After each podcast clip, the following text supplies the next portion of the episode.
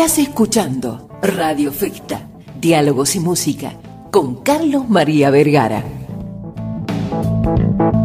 Muchas gracias por venir, Marta Alicia. Hola Carlitos, muchas gracias por invitarme y bueno, contenta de poder tener este espacio este, para poder contar un poco de las novedades que tenemos desde IPASE. Bueno, antes de, ir, antes de ir a eso, ¿serías tan amable de contarnos un poquitito de tu vida profesional, cómo te enganchás, eh? cuál es tu vocación para llegar a una institución como esta?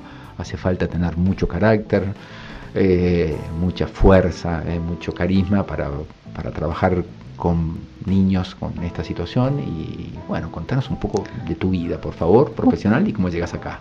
Bueno, yo llego, yo soy salteña, este, bueno, gracias a mis padres tuve la posibilidad de estudiar y estudié en la ciudad de Tucumán y bueno, después me vine acá a Salta, siempre estuve con la inquietud de ingresar a la institución a IRPASE.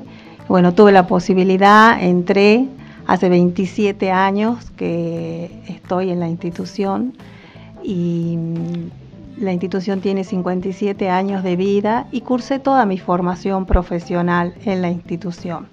Este, yo siempre estoy agradecida con la institución y con toda la gente que en todos estos años estuvo trabajando, que fueron las fundadoras, ¿no? Todas, yo digo mis amigas, las jubiladas, eh, porque siempre se fue transmitiendo todo ese aprendizaje y bueno, en forma paralela la capacitación este, profesional de grado, ¿no? que tuvimos la posibilidad y que la institución misma nos dio esa posibilidad de acceder. Por ahí actualmente los costos este, hacen que esto se dificulte, las realidades, pero nuestra generación tuvo esa oportunidad y IRPASE nos brindó esa oportunidad. Y bueno, yo como toda la gente que cursó y trabajó en la institución, este, lo hace con amor con capacitación y con mucha entrega. Eh, los chicos especiales necesitan eh, de nosotros para mejorar su calidad de vida. ¿no? Entonces la institución tiene eh, el transcurso en la institución es un trabajo que se hace siempre en equipo. Nosotros tenemos un equipo médico completo tenemos todos los terapeutas en donde intervienen los fonoaudiólogos, terapistas físicos, terapista ocupacional, enfermería, em, nutrición, tenemos un servicio de odontología, es muy completo, las docentes que están a cargo y también el personal auxiliar que los asiste. Estos chicos al tener estas dificultades motrices tienen un grado de dependencia muy alto.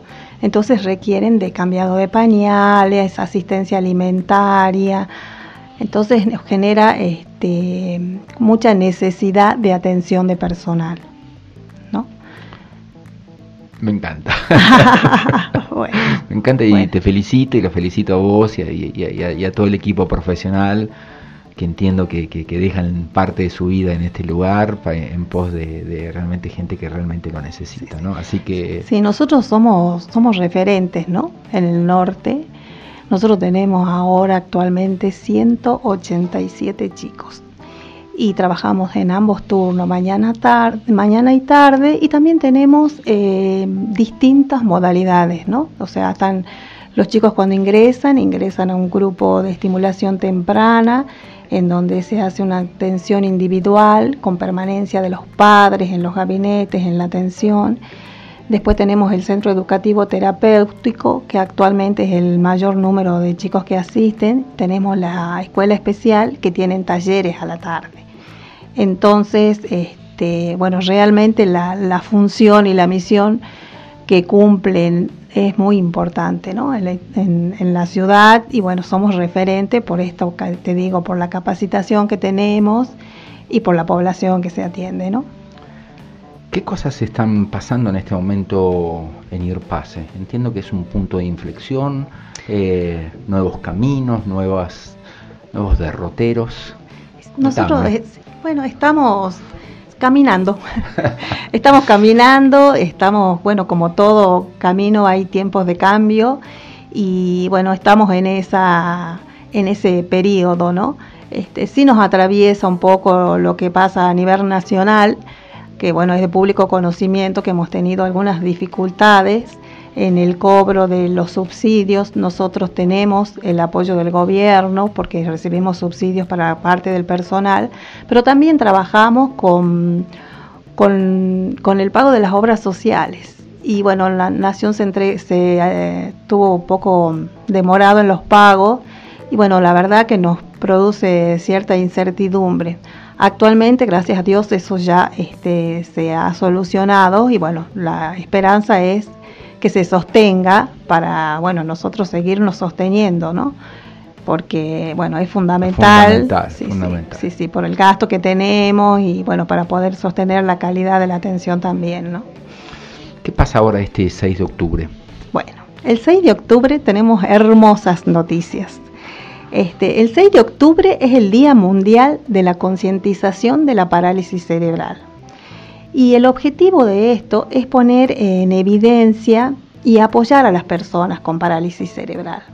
Entonces IRPASE se adhiere a esta campaña de concientización. Es a nivel mundial. Entonces, así como, como hay, ustedes deben tener conocimiento de, por ejemplo, cuando es el día de síndrome de Down, que se usan las medias de, de distintos colores, o la lucha contra el cáncer, que se pone el lazo rosa, bueno, para visibilizar la concientización de la parálisis cerebral, este, se lo va a hacer utilizando el color verde. Vos me preguntarás por qué el color verde. Te lo pregunto, dale. El color verde eh, se ha elegido el color verde porque el verde significa la esperanza y la esperanza está puesta en esto de que los médicos y toda la ciencia avance y sea este, una ayuda y un apoyo para ir mejorando los tratamientos, para ir mejorando la, mm, calidad de vida de los chicos.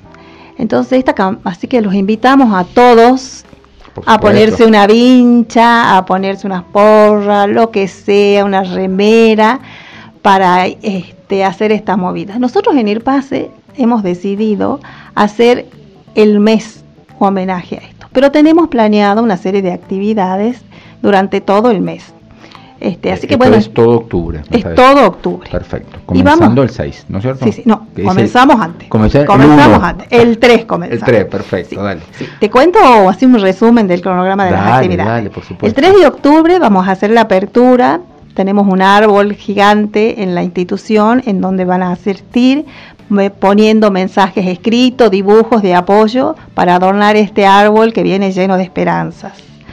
El 5 de octubre vamos a hacer un tendedero de trabajos artísticos.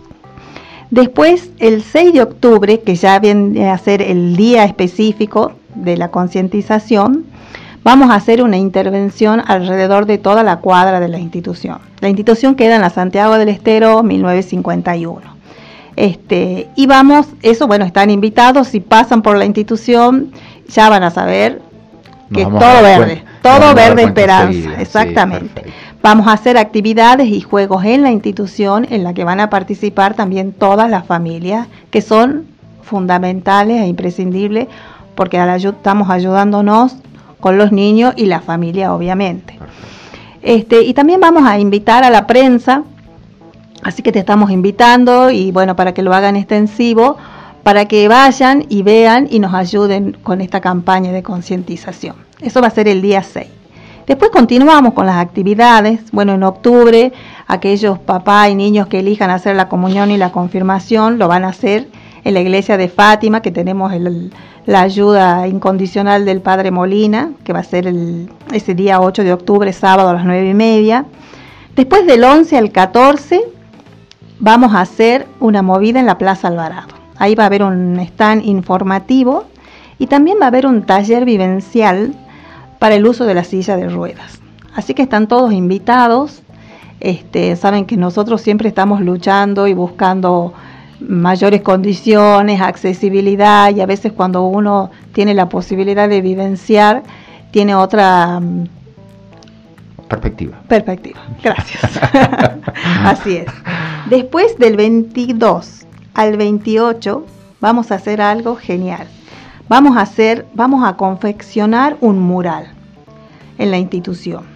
Ese mural va a estar este, dirigido por la artista plástica Beatriz Aguilar, no sé si la conoces, Carlito, y bueno, ella en forma desinteresada se ofreció para ayudarnos y bueno, de ese mural vamos a participar todos, ¿no? Los niños, los jóvenes, el personal, los padres, así que bueno, por ahí tenemos oportunidad de fotografiar y que vean el trabajo que se hizo, entonces este va a quedar un registro de ese de ese homenaje ya este me, día. Ya me pediste que saque la foto. Obvio, obvio. Te esperamos. ahí estaremos. claro, que sí, claro que sí. Y vamos a cerrar este mes de octubre, que está divertido. Eh, el 30 de octubre vamos a hacer la maratón. Ya la maratón de Irpase. Bueno, es un clásico de los clásicos. Es un clásico de los clásicos. Este, la verdad que siempre salta, toda la comunidad nos apoyó año tras año incondicionalmente. Bueno, con la pandemia estuvimos, intentamos hacer, no, hicimos una maratón virtual con imágenes, porque bueno, estuvimos afectados con la pandemia como todos, pero ahora la seguimos haciendo vivencial, esta es la número 32, pero la vamos a hacer en el Parque Bicentenario. Qué bueno. ¿sí? Es el domingo, va a haber una movida, va a haber música para bailar y lo más importante, ir y acompañar a nuestros niños y nuestros jóvenes que viven esta fiesta como algo muy de la institución, con mucha alegría. Así que bueno, también están invitados. Acuérdense, 30 de octubre a las 10. Lo iremos, todo lo que me estás diciendo lo vamos a ir informando. Vos me vas a mandar mensajitos día por día y nosotros vamos a hacer breves comentarios como para tener alerta a toda la población acerca de este tipo de cosas. ¿eh? Bueno, muy agradecidos. Y bueno, en esta oportunidad la maratón este, vamos a pedir eh, la colaboración eh, de, pañales o alimentos no perecederos para llevar y participar y por supuesto ir con algo verde, ¿no? Para seguir con toda esta movida que, queremos generar e ir concientizando. Si recién te enganchás con Radio Festa, te cuento que estoy dialogando. Nos quedan tres minutos nomás, pero estoy dialogando acá con todo gusto con mi amiga Marta Alicia Sauma. Ella es gerente operativa de Irpase. Estás escuchando Radio Festa, Diálogos y Música, con Carlos María Vergara. Marta Alicia, te he estado escuchando atentamente en los últimos 15 o 20 minutos, hablando con, con, mucho amor, con mucha pasión y con mucha entrega, ¿no? que es lo que dan todos los directivos y toda la persona, todo el personal afectado a IRPASE y a otras instituciones también. Realmente eh, creo que ustedes son personas especiales, ¿no? Quiero que me cuentes, más allá de todas estas actividades, más allá de todas estas planificaciones hermosas que tienen, ¿cuál es tu sentimiento, ¿no? ¿Cuál es, qué, te moviliza, qué, te despierta trabajar con, con niños con parálisis cerebral? Bueno, a mí eh, para mí es una alegría, para mí es amor y compromiso. Eh, me parece que ellos nos necesitan y yo tengo amor especial, mi amor por ir pase. Y eso es lo que me motiva y me lleva a, comprometerme, a seguir trabajando, a, involucrar y bueno, hago lo mejor de mí personalmente eh, si bien soy parte de la institución y en este momento como un cargo este, que es importante, siento ese compromiso eh, fundamentalmente por quererlo tanto a, ir pase, ¿no? Yo estoy agradecida de ir pase y no quiero, ¿sabes qué, eh, Carlito? Dejar de mencionar a toda la gente que viene trabajando desde hace muchos años, que fueron mis maestros. Así que si puedo hacer un homenaje a ellos, este es el, momento. Hagámoslo ya mismo. Sí, sí, yo le hago un homenaje a este, bueno, a Estela Gómez Díez, a Yolanda Sarabia, a Cristina Di Maria, a Cristina Vaca. Por ahí me quedo mal con los, los con que pero no con lo que me olvido, pero ellos saben que toda esa camada sí fue fundamental, porque eso se va transmitiendo de generación en generación y yo creo que los recibí de ellos. Así que agradecida. Muchísimas gracias y felicitaciones por el trabajo increíble que haces vos y todo tu equipo. Bueno, gracias, gracias en nombre de la familia de Pase.